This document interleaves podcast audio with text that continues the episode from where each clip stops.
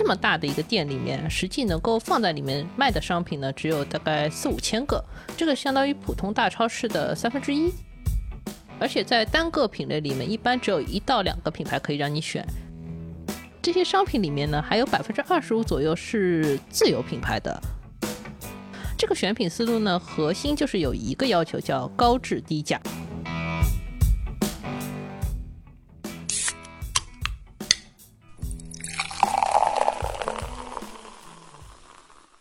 这里是商业就是这样。大家好，我是香文杰，我是许明清。今天呢，我们来聊一种最近有点小红的零售门店的形态，就是仓储会员店。仓储顾名思义，就是说这个店看起来就跟个大仓库一样，货都是一堆一堆堆着卖的。会员就是说消费者要到里边去买东西之前，先得付会员费才能进去买。总之是一种比较独特的购物体验。仓储会员店这个模式呢，在中国有两个明星品牌，一个是 Costco。二零一九年，它在上海开中国首店的时候特别火，明明已经开到郊区了啊，然后开业前几天还是弄得这个附近一度要交通管制。另外一个是山姆会员店，它是沃尔玛的兄弟品牌，但是呢，一九九六年就进了中国市场。它的中国首店是开在深圳福田的，这个店已经连续十二年拿了全球山姆会员店的销售冠军。然后在二零一九年 Costco 上海那个店开业的时候，我也去凑过热闹，确实是人山人海。你被管制了吗？啊，我被管制了呀。嗯，但是没有想到，二零二一年反而是山姆又在抖音和小红书上火起来了，大家都可能去买点什么烤鸡和麻薯之类的吧。最近关于这个山姆在社交网络上的火呢，其实还是有点争议话题的。比如说，有人就私自卖那种比较便宜的次卡，就是把自己那个几百块钱的会员卡借给别人用，然后一次收个九块九。结果呢，就会有一些店员严查你的会员卡，呃，让那些顾客就没有买成功，闹得还不太愉快。对于有些第一次尝试这种方式的消费者，大家就会有点犯嘀咕啊，就你一个超市而已，凭什么我要花几百块钱才能进去呢？一方面呢，山姆和 Costco 最近有些热度啊，大家就会好奇他们的商业模式。另外一方面呢，这两年很多新出现的零售品牌上面也能看到一点仓储会员店的影子，所以我们今天就想搞清楚一些基本的问题。所谓仓储会员店到底是个什么东西？它是靠什么赚钱的？以及它在中国是不是能一直活下去？先说一个比较反直觉的事情啊，就是中国消费者对于仓储会员店这个零售业态最常见的一个误解，就是把它看成一种超市。其实，不管是从消费频率、辐射范围，还是从销售货品的思路上面，仓储会员店和超市其实都是两码事。先说消费频率啊，拿商品先举个例子，比如说生鲜，大家都倾向于现买现做，每天去菜场，这个就是一个高频的消费。米面粮油或者卫生纸放在家里不会坏，这就是低频的消费。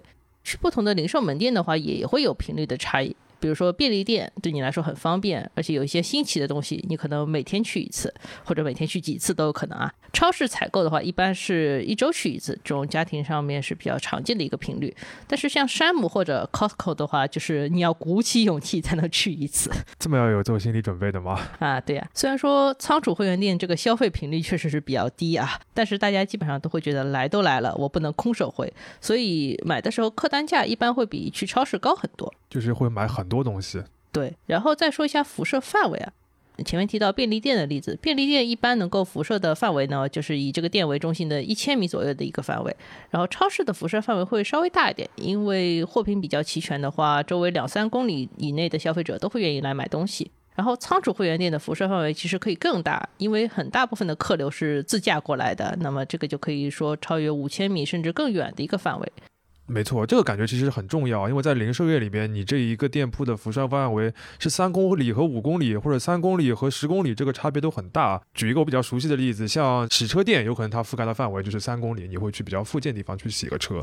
但如果你去 4S 店的话，它有可能覆盖的就是五公里、十公里，甚至二十公里的这样一个范围。这个其实和刚才讲的那个消费的频率也是很有关系的，对吧？嗯，对。最后再跟大家说一下销售货品的方式啊，这一点仓储会员店和大部分的零售店都很不一样。因为零售店嘛，它做的是零售，零售就是一件一件卖东西给消费者。然后仓储会员店做的其实是批发，你比如说你去看山姆或者 Costco，它的名字后面都带一个 wholesale，这个就是批发的意思。消费者其实是去进货的。嗯，这个为什么这么重要呢？嗯，这个其实对于比如说小企业主来说，批发这个事情肯定是有价值的，因为你哪怕手上没有经销商的资源，你自己去麦德龙或者山姆凑一凑，也能把店里面的货都凑齐了。但是对于消费者来说，这个就比较 tricky，因为这种批发型的店的商品规格一般都比较大，你只有说。比较大的家庭消费的话，比较适合这种模式。所以你有时候在沙漠里面看着是一个人在推着购物车，其实他往往是采购一家人的购物需求。嗯，你说麦德龙的话，我就可以理解了。像早期的时候，麦德龙很多去买的都是一些小的餐饮门店，就一买买几只猪腿这样的概念。对啊，呃，我们其实也能从这些仓储会员店的会员卡分类来看这个问题啊。不管是山姆还是 Costco，他们的会员卡里面都分了企业会员和个人会员两类。一般个人会员呢，还会给你张副卡，甚至你可以再花一点钱来加一些家庭成员进去，他们都可以挂在这张卡上面去买东西。当然呢，这里也有一点模糊的地带，比如说国外有很常见像自由职业者或者小的工作室一两个人的那种，他们其实也可以算公司，但是你要说他是个体呢，也没有什么问题。Costco 在美国也做过估算啊，即使是他们企业卡会员的消费里面，公司用的比例和自己用的比例的话，就是在销售上面大概就是一半一半的占比。所以说，不管是企业卡还是个人卡，都要特别重视消费者的个体体验。呃，理解意思了。所以基本上对于大多数的个人消费者来说，去这样的仓储会员店里面买东西，就要接受那种一买就买一大堆的这种状态。至于这个为什么这么重要，我们后面可以继续再展开。那既然刚才提到了会员分类，我们就先把会员这个事情讨论的清楚一点啊。呃，我们今天讨论的仓储会员店，这个会员其实特指的是付费会员，像山姆啊、Costco，它的入场门槛基本上都要几百块钱，这个其实会把很多的客人挡在门外，对吧？哇，什么东西都没买就要付几百块钱，不是很多人都能接受的。那他这样一个模式到底怎么想出来的呢？肖老师，你知道山姆的这个店的英文名字叫什么？啊，不叫 Sam 吗？叫 Sam's Club 呀。哦，有个 Club。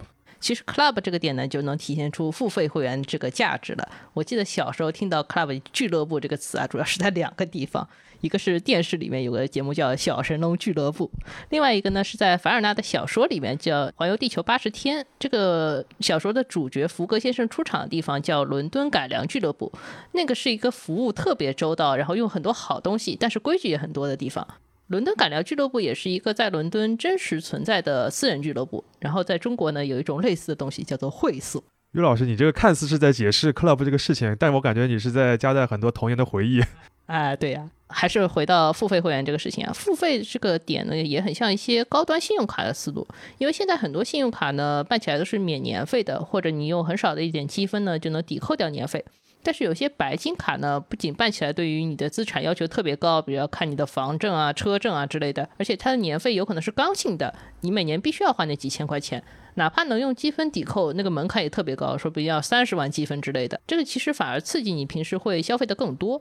也就是说，这种付费的门槛，它会改变消费者的一个心理状态，然后再影响你的消费行为，是吧？如果你能够付会员费的话，就等于筛选了一批的消费者，说明你是比较有经济实力的，然后有一点对于这个产品的需求的，然后拿着会员资格入场了呢，你就会尽量想要用足自己的这个权利，买的就更多了，是吧？嗯，对，又是所谓的来都来了呀。OK，嗯。我也看了美国市场一些统计数据啊，发现就是仓储会员店的会员里面，中高产的比例特别高，能够占到百分之八十五左右。然后一般的超市呢，这个比例只有百分之七十三。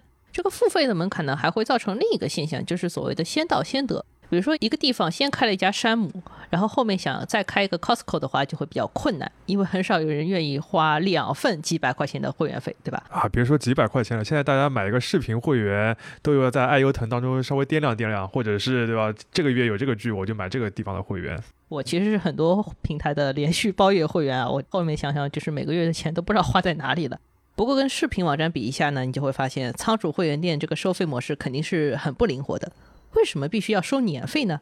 你看黄牛去卖次卡，就说明消费者肯定是有这个需求。更灵活的付费对消费者来说肯定是更有利的，但是对店来说呢，就肯定是很不利了。那怎么说？嗯，我们从山姆和 Costco 的收入结构就能看出来，他们在商品层面的毛利率都压得很低，消费者买东西付的钱呢，基本上只够他们的采购费和基础的一些人工费啊，甚至有时候会亏一点。这个我们后面具体会讲到。所以你可以想象的话，就是他们赚钱全靠这个会员费，是吧？哎，对呀，我们还是举个具体例子，就是 Costco 的二零一八年的财务数据啊，它在商品部分的毛利率是百分之十一。哇，这个真的很低。对，这个其实比以抠门著称的沃尔玛还要低啊！沃尔玛这个指标也有百分之二十的。然后为了卖出这些商品的话，Costco 的销售费用率是百分之十，百分之十一减百分之十就是不赚钱，对吧？但是会员费收入呢，可以达到整个公司当年利润的百分之七十。理解了，就是他先让你付这样一笔钱，所以他先收到了很多的现金。然后至于你后面的那个消费的行为呢，他让你体会到那种高质低价，让你消费者感觉到要赚到，但他提前已经把那个该赚的利润先赚到。嗯，所以你要让他们去放弃这种能够锁定利润的模式的话，显然是不可能的。他们只会想办法从比如说更忠实的那些会员身上赚更多的钱。比如说山姆的卓越会员啊，一年要花六百八十块钱办这个会员卡，普通的会员只要两百六十块。在美国的话，山姆的卓越会员呢有一点点小的好处，就是每笔消费的话会有百分之二的信用卡返现。然后在中国呢，这个模式稍微有点改良，就是可以去领一些优惠券。这种用户回馈的手段呢，聊胜于无，但是也有点效果，属于那种花钱之余的小确幸啊。啊，听上去就是一个扩大版的天猫八八会员。哎，有点像，嗯，当然了，就是说普通会员也可以榨更多的钱。实际上，山姆在入华这二十六年里面呢，涨过一次基础的会员费。他们最早进中国市场的时候，会员费是一百五十块钱，大家已经觉得有点高了。然后后来一口气是提到了两百六十块，当时市场都震惊了。但是后来发现呢，效果还可以。他们其实都测算过，如果说整个会员的忠诚度比较高的话，涨价其实不会造成非常显著的会员流失。而且几年之后呢，大家其实也就完全接受这个新的价格体系了。然后这公司当然就更赚钱了。说到这个，我确实有点印象，就是当初他们涨价的时候，其实在几个核心城市还是引起过蛮大的反弹了。结果后来就像你说的，效果还不错，说明他们这个测算还是蛮有本事。讲完了这个会员的部分，终于可以进入仓储这个相对比较呃陌生的概念了。就前面约老师你也提到过，消费者去山姆或者 Costco 去买东西，本质上是去批发进货的。这个我就有一个天然的疑问啊，就是大家去消费总会希望体验好一点，那你去批发嘛，这个环境啊或者购物体验肯定不咋地，他为什么要这么做呢？嗯，关于仓储这个点的话，其实我们可以拆成几个小的方面来讲。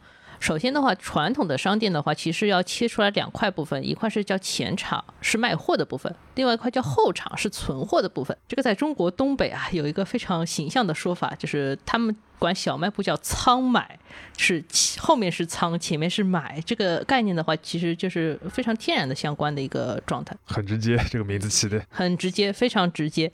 但是像仓储会员店里面呢，基本上是不设后场的这个仓库的部分的，他们把所有的店面的空间全部当做仓库来用。然后因为店就是仓，所以说商品的摆放形态也会跟普通的超市特别不一样。超市的货架怎么放东西，其实是非常非常有讲究的，包括说展示面要怎么给大家展示出来，然后展示的高度在哪里，促销堆头的形式是什么样子的，都会影响消费者的决策。嗯，你这个一说，我就想到了几个经典的这个商学院案例里面的名字啊，像宝洁啊、联合利华，对吧？他们这种快销的巨头就特别擅长这一套东西。像之前元气森林比较火的时候，大家也都会提到他怎么在便利店里面铺那种冰柜，要讲究排面，这个其实还是有蛮多很细节的学问的。嗯，但是在仓储会员店里面，商品的摆放就没有这么多细节上的讲究了，一般都是直接连着那个木托盘被裸在地上，或者放在货架上面。这个上货不是靠人来上货的，主要是。靠叉车来上货的，非常节约。这个也很，对对这个节约时间这点其实非常重要。嗯，节约时间是一方面，另外一方面就是在这个过程里面，商品其实一直可以保持那种出厂前的打包状态，直到你撕开那个保鲜膜，把那个东西拿走的那一刻。这个其实也能给消费者一个很强的心理暗示，就觉得这个东西就是厂货，非常便宜。哦，原来还有这种心理。哎，有一点点啊。最后的话就是仓库，它不太需要装修。在美国的话，一个普通的 Costco 门店，从拿到这个物业到开门营业，这个整个装修或者说嗯整理的过程的话，可以压缩在一百天内完成。这个效率在美国来说是非常高的。仓储会员店挑物业的话，普遍有一些需求，比如说这个层高得有九米，九米是其实非常非常高，你一般家里就是三米左右的一个空间。那九米的话，有个好处就是消费者在这个仓库里面逛不会觉得很压抑，当然也能堆更多的货啊。往垂直方向拓展的话，也能保证说我在平面上面有很多的空间可以用。比如说我举个例子，山姆的过道一般是三米宽。三米这个规格的话，小的叉车就是很容易就过了。然后很大的那种购物车的话，可以并排过两辆。这个不像一般超市里面过道，有时候你要人让车，对吧？感觉这几个特质的话，确实就是在做仓储，而且在效率上面有很多的讲究。嗯，但是也有一些所谓消费心理方面的洞察。对。这里也可以展开说一个我个人的观点，因为在美国不重视门店装修这件事情，其实从沃尔玛开始就已经做得很绝了，然后山姆和 Costco 只是把这个思路再发挥的极致一点。但是在中国的话，超市就像你前面说的，一般会被认为是一个还不错的购物场所，尤其是那种大超市，给人的印象普遍是宽敞、整洁、明亮、有序。那么为什么国内的消费者能够比较快的接受这种长得像仓库一样的超市呢？除了前面提到一些跟消费心理相关的设计的话，还有一个原因就是因为宜家先来了。宜家那个自提区，大家有印象的话，就会觉得那个地方本来就是仓库，还有一些平板包装的东西，也是很颠覆传统的消费者认知的。你要自己去扛家具，然后自己去开车运家具，回家还要自己组装家具，对吧？这个过程蛮有意思的。但是宜家逛多了呢，消费者也会对这个事情形成一个基本的认知和接受度。然后到他们走到这种仓储会员店里后，就会发现，你搬鸡蛋、搬牛奶、搬卫生纸，跟搬家具相比还是很轻松的。虽然刚才岳老师讲了一下这个仓储这种模式对于消费心理上面的一些暗示或者洞察，但我个人觉得，就是你毕竟还花了几百块钱。先前进去，然后你的体验又是不是那种非常呃舒适亮堂的那种消费？那他为什么一定要到这个山姆店里面去买呢？哎，我们终于要讲到这种仓鼠会员店里面最诱人的部分了。嗯，我看那种社交媒体上面去打卡的人，啊基本上在这种店里面就是买两类东西，一类是吃的，比如说烤鸡啊、麻薯啊、牛肉啊，或者什么小青柠饮料，这些都是畅销的热销款。嗯。特别推荐一下那个奶油可颂，看起来你也是山姆的会员吗？啊，不是，但我今天早上正好吃了这个早饭。哦，尊贵的山姆会员。好，另外一类呢是你想不到会在这种店里面能买到的东西，比如说茅台、Burberry 风衣，或者是什么北面的三合一冲锋衣，然后价钱也很合理。我记得我第一次去 Costco 的时候，所有人都是去抢那个茅台的，没有人去抢烤鸡的。啊，那个时候也是一个新闻。嗯，那个时候的茅台能够正价买到就是赚到，所以说是一个很有意思的卖点。啊，我以为它只是一个当初一开始开店的时候一个用来吸引大众的新闻热点而已。嗯，不过我们确实可以从两个方面来讲一下所谓仓储会员店的选品讲究。仓储会员店这么大的一个店里面，实际能够放在里面卖的商品呢，只有大概四五千个，这个相当于普通大超市的三分之一。哦，所以它其实产品的数量是反而更少的。对的，而且在单个品类里面，一般只有一到两个品牌可以让你选。嗯，举个例子，比如说牙膏，可能最多让你在佳洁士和黑人里面选一个。啊，那我有点买不了。哎，有点可怜，对吧？然后这些商品里面呢，还有百分之二十五左右是自有品牌的。Costco 那个自有品牌叫 Kirkland，然后山姆是 Members Mark。这个选品思路呢，核心就是有一个要求，叫高质低价。嗯，怎么说？嗯，自有品牌呢，其实是最能体现高质低价这个特点的。呃，山姆和 Costco 都是尽量找市面上面最好的供应商来提供这些自有品牌商品的。他们是把走量这个事情做到极致的，然后因为量大，所以说可以尽量的压低成本。这个销售价呢，就可以定在成本价附近。然后如果说压不了这个成本，就要要求更好的品质。举个例子，比如说红枣，据说山姆的红枣是一颗一颗称重筛选的，要保证每颗枣都在十克以上。啊，十克是多大？我都没有概念。然后再举个例子，我有个朋友，前段时间他去山姆的牛肉供应商那里上班了，然后这个供应商就说，你市面上要挑进口牛肉的话，山姆的品质就是最高的，你也不用去费心找别的了。啊，这样说的话我就有点大致理解了。所以说，山姆给那些付费的会员提供的核心的价值就是，我不需要费心去货比三家了，我直接闭着眼睛在山姆就可以买到符合我需求的那种品质比较好的东西。然后像量大或者说是仓储式的那种购物体验不怎么舒服啊，这些都不不是很重要了。只要这个东西本身是能够让我很满意的。但这里有个小的问题啊，就是有些东西我们作为消费者来说，对它的品质判断是有经验的。比如说你妈经常去菜场，她就能认出哪个菜比较好啊。对，不去菜场你就认不出来。对我连红枣十克什么概念都没有。哎，这个不重要啊。但是说怎么能让这种没有经验的消费者呢，也能意识到我这个东西品质很好呢？就是一些新客人他怎么能够建立这种信任或者无脑的消费的习惯？对，山姆和 Costco 想出来一个很重要的方法，就是免费试吃，尤其是在食品品类啊。这个其实就可以算山姆和 Costco 的一个重要特色了。比如一个人空着肚子进店。撑着肚子出来，然后一路全部都是试吃。你这是去自助餐厅吗？啊，有点像。其实食品类的东西的话，很多时候你试吃一下就知道这个品质是很好的。这个比你空口在那里吆喝的话效果好很多。山姆和 Costco 都是很少去打广告的，他们更愿意把试吃造成这些损耗当做一笔广告的费用。山姆官方的说法是，公司一年用来试吃的南美白虾就有十五吨。十五吨，你总归有概念了吧？OK，对，当然还有一个诱惑就是低价嘛。我们经常会说所谓的便宜没好货，更何况这个东西还没有牌子，它是一个自有品牌的。但是如果你买回去试一下，发现这个东西不错的话，也能留下好印象。啊，我理解了。所以其实从消费心理上面来说，你一开始付那个会员费，你有可能觉得我自己肉痛一下下，但是你之后一年长期的这个在买便宜的好货的这种过程当中，你的这个满足是不断的在累加的。嗯，就所谓的先亏后赚嘛。然后还有一个问题就是我们前面提到自有品牌，自有品牌的话，其实很多是集中在一些刚性的消费部分的，就是那些每天都要用的东西或者吃完就没了的东西，这些部分对于。强化会员的忠诚度啊，以及提升消费的频次都很有帮助。前面提到像 Costco 或者山姆的话，一般只有四千到五千种商品，这些商品里面刚性的需求可以占到三分之二。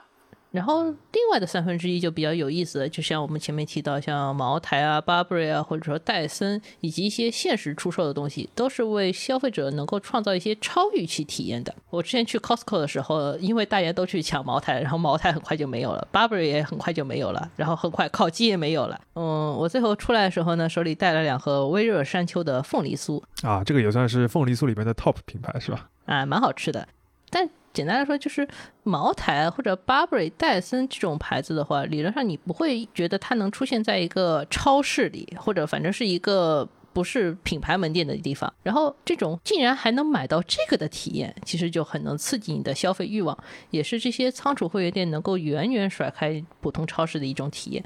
这些东西呢，显然也比烤鸡贵多了，对吧？它对于提升客单价也很有帮助。今天这期节目真的是一直在针对烤鸡，哎，烤鸡很有用呀！我记得这个大超市也是用烤鸡作为一个非常重要的锚点商品来刺激消费的。对，嗯，好了，不再说烤鸡了，我们还是稍微总结一下，就是能够把。茅台或者 Burberry 这种重要的品牌吸引过来，也是仓储会员店一个很厉害的点。他们一般会用客流量或者说会员忠诚度的这些数据去跟这些品牌去谈，也会提一些比较有竞争力的分成方案。当然，品牌也是很精的，一般都不会拿最新款去卖，而是卖一些次新款或者说经典款。当然，这个还是会让消费者有惊喜，然后让会员店有流量，品牌也有销量，这是一个共赢的结果。最后的话，我们再来讲一点仓储会员店的周边的特色业态。我记得小时候去那种两层楼的大超市的时候，旁边都会有服装店，还有快餐店这种业态。但是我看山姆和 Costco 的新闻，他们比较有意思啊，他们会在旁边开汽车保养店，还有眼镜店。据说在美国还有加油站是吧？对，比较常见还包括美食广场、快照店和药店。这些业态的话，其实都有一个很重要的特质，就是你必须去线下才能完成这个。服务包括像药店、眼镜店，或者说现在 Costco 里面有的所谓听力中心，就是帮你配助听器的那个地方，其实还需要一些有专门资质的人，花很多时间来跟你细致的沟通，这属于标准的服务业业态了。嗯，也属于那种竟然还有这儿的这种感觉。对的，举个例子，如果你是去采购的时候，你顺便给汽车做个保养，再吃点东西，你会觉得这是一个很方便的一站式体验，对吧？反过来，如果你就是想去配一副眼镜，然后你配好了，就觉得买点东西也未尝不可。这个就相当于凭空创造了一次购物机会。嗯，等于他把你的这个消费时间和这个消费预期都用各种各样的东西都填满了。嗯，对。所以说，Costco 对于这种周边业态就非常重视。举个例子，加油站，嗯，Costco 在美国的加油站的话是一个非常有意思的东西。它的汽油的话也是他们的自有品牌，科克兰的。据说这个汽油的价格可以算是全美最便宜的那一档。嗯，这个汽油钱到底是哪里省出来的呢？就是靠大量的采购，加上把这个整个加油的设备都换成那种自助式的，节省人工，然后提升效率，然后也能赚更多钱。哎，可惜这个业态在中国现在比较难实现。我们前面也提到了宜家和仓储会员店有很多相似的地方，尤其是在吃饭的这个部分，我觉得这个体验也是很一致的。像宜家的餐厅和小吃区的设计里面也有很多自助的部分，然后它的餐食是出了名的物美价廉，作为吸引客流的手段非常有效。所以你如果不太能理解仓储会员店的话，不如先去免费入场的宜家餐厅吃一轮试试看。总结一下，仓储会员店这种形式呢，其实它就是找到了那种大体量的零售和小规模的批发，它当中的那个重合的部分，呃，然后对于传统的大超市的那种选品思路做了一下精简，把门店和仓库合二为一。从而达到了效率和成本能够压缩到极致。那在商品层面呢，他们是以自有的品牌为核心，通过和供应商的谈判，尽量的做到大部分的商品都是高质低价，少部分的商品呢能给你带来点惊喜。这个对于它的主要的客群，所谓的中产的消费者来说，还是蛮有诱惑力的。呃，在服务层面，他会找到很多让人不得不去线下去做的那种需求，比如说眼镜啊、加油啊、汽车维修保养等等的，把它放到一个购物空间里边，让它自己变成一个一站式的服务基地。最后最重要的一点就是，仓储会员店的盈利空间主要就是在他先付的那笔会员费，而会员对他的忠诚度呢，还是来自于对品质的认可，以及潜移默化的过程当中被影响的那些消费习惯。嗯，总结很好啊。说到这里的话，有一个话题我们还是要提一下，就是在中国这个市场，仓储会员店的话，还是会面临一些竞争的。首先还是讲一下仓储会员店这个模式本身的局限，因为这个商业模式的覆盖范围很广，客单价也比较高，所以它就不能像便利店一样，在一个城市里面开几千家，甚至可以不断的去加密度。这个就是一个只能依靠少数。人口密度比较高或者消费水平都比较高的城市，才能开几家店的一个精品业态。这个里面肯定是有一些消费者是没有办法被覆盖到的。啊，那这个时候如果有本土玩家学习能力比较强的话，就可以从这个当中获取一些灵感，然后呢，发展出一些比较适合本地需求的服务了，是吧？啊，对呀，比如说大家很常提到的盒马，盒马最开始出现的时候呢，就很强调体验感，比如做很大的海鲜区，然后还有那种现吃现做的堂食区。但是这些呢都没有改变它这个本体就是一个精品超市这件事情。但是后来大家逐渐发现了，盒马很强的一部分业务就是它的自有品牌。它自有品牌也是做高品质的定位的，不一定低价，但是能够让人记住。到今年六月的话，我们就看到盒马也出手做了自己的仓储会员店，它是把所有的优势。都集中起来，然后呢，也强化了自己付费会员的那个部分。盒马的 X 会员呢，它的价格也比较便宜，只要两百一十八一年，而且退费的模式也比较灵活。嗯，真的是一步步慢慢的学习。嗯，如果拿盒马自身的进化，然后和美式的这种仓储会员店，或者说整个大的商超业态的商业模式来做对比的话，可以发现很多有意思的差异，然后有一些本土化改造的过程。今天呢，我们就点到为止，下次有机会的话再展开讲讲盒马这个公司啊。又挖坑了，哎，对。那当然，反过来也是一样的。像美式的这种仓储会员店的话，也在学习一些中国特色的玩法。比如说山姆呢，它是和京东到家合作的，然后也有自己的 APP，会员呢不用出门就可以直接叫外送服务，不用自己再推购物车去买东西了。再近一点，像每日优先和叮咚买菜，他们做了一轮前置仓大战的时候，山姆也出手做了自己的前置仓，这个就进一步提升了它配送环节的效率。讲到这个应对的部分，其实我们也了解到啊，前几年电商刚刚兴起的时候，像山姆是非常紧张的，因为他一方面听说 Costco 要入华了，要打起精神对付这个老对手；另一方面呢，电商那个时候给线下零售的压力又非常的大，很多人当时都是担心有天猫超市了，对吧？山区人都可以买到进口的海淘的商品了，那我为什么还需要仓储的会员店？是不是这种业态就没有活路了？嗯，其实这两年呢，大家都不会再说所谓电商能够完全取代线下门店这件事情了，而是经常说两者要结合。包括你前面提到天猫超市这些东西，现在天猫超市也在做自己的会员呀，对，哎，也在做仓储呀，所以说这是一个相互融合的过程。然后加上电商和外送服务的话，其实就突破了我们最早提到的各种零售门店的形态受到那种覆盖范围和购买频率制约的问题。但是怎么能够结合得更好？哪些地方要变，哪些地方不要变，其实也很有难度。我们也能发现啊，在上一轮所谓新零售的故事里面，很多运营者其实是犹豫不决的，到底是抓品质、抓概念，还是抓盈利，还是全都要呢？如果这个犹豫不决的过程过长的话，很可能就会对商业模式的基础造成伤害。比如永辉就是一个很典型的例子。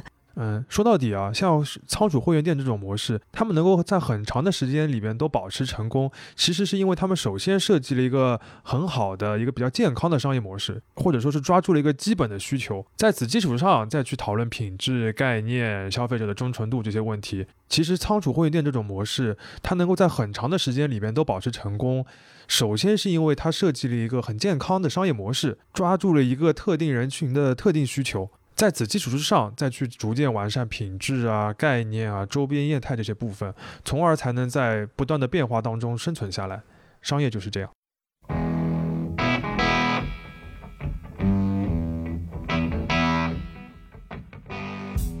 感谢收听这一期的《商业就是这样》。